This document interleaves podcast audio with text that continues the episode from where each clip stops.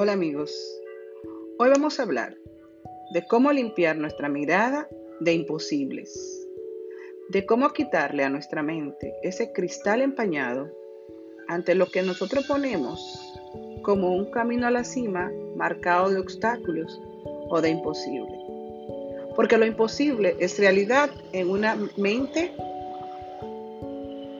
que hace lo posible, que coloca un filtro de etiqueta mental de que es posible alcanzarlo. Un filtro que a veces nosotros colocamos que es engañoso es colocar lo imposible delante de nuestros ojos. A lo largo de la vida hay muchas cosas que de forma irracional no nos vemos capaces de realizar. Son nuestros imposibles, ya que solo pensarlas nos produce un vértigo descomunal o vamos construyendo mentalmente muchos de esos muros y cuando finalmente caen, nos cuesta creer que algún día causaron tanto miedo, tanta parálisis viral y tanta frustración en nosotros. Por eso quiero dejarte hoy esta frase. La línea mental que separa lo posible de lo imposible es muy fina y nuestra labor como coach de vida, como facilitadores de procesos, es ayudarte a cruzarla, es apoyarte en el proceso de llegar de tu punto A a tu punto B, de dónde estás a dónde quieres llegar. Y justamente decía Walt Disney, no hay nada más divertido que hacer lo imposible. Eso es por puro deporte. Puede ser un buen objetivo semanal, hacer al menos una cosa que no veamos totalmente capaces de hacerlo. En esas cosas que tú crees que eres incapaz, comienzas a hacerlo.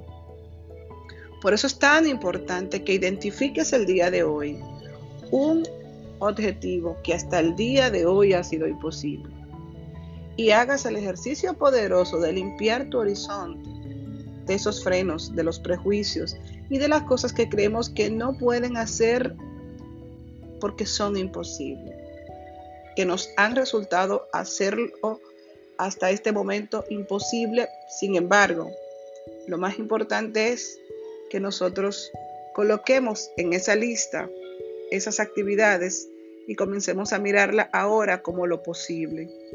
Y la mejor forma de hacerlo es buscando tres falsos imposibles, colocándolo en un listado y elegir en este momento enfocarnos en esos objetivos hasta conseguirlo. Te voy a dar algunos ejemplos de falsos imposibles. Aprender a nadar, aprender a conducir, montar bicicleta, aprender otro idioma, terminar tu carrera universitaria. ¿Cuánta gente se ha quedado en el camino? Mirando esto como imposible.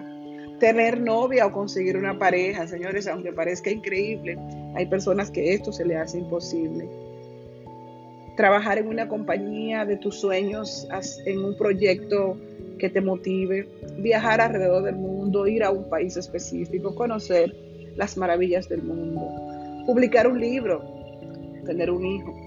Todas esas cosas que son imposibles hasta este momento para ti o que tú le has colocado la etiqueta de imposible, te invito el día de hoy a ver qué es posible, a cambiarlo de etiqueta, a moverlo a esa parte de tu mente que es racional y consciente y que te permite ver las posibilidades.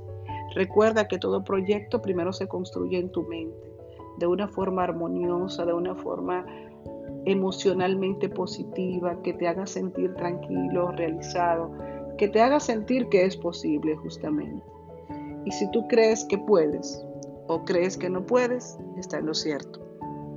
Si tenemos tanta fuerza para crear un objetivo negativo, entonces vamos a implicar esa misma fuerza para implicar un objetivo positivo y vamos a buscar toda la fuerza de la intención, toda la fuerza de nuestro amor propio y de nuestro amor hacia esa actividad. En la búsqueda de tu Ikigai, una de las principales acciones es conseguir la motivación suficiente. Y esa solo lo va a conseguir primero creyendo que es posible Y segundo, trabajando cada día para mejorar tus hábitos y dedicarle un pequeño tiempo de tus días a tu objetivo.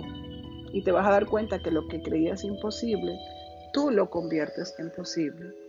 Entonces, tu crecimiento como ser humano vendrá a la medida de que tú logres mirar esos imposibles y hacerlos posibles.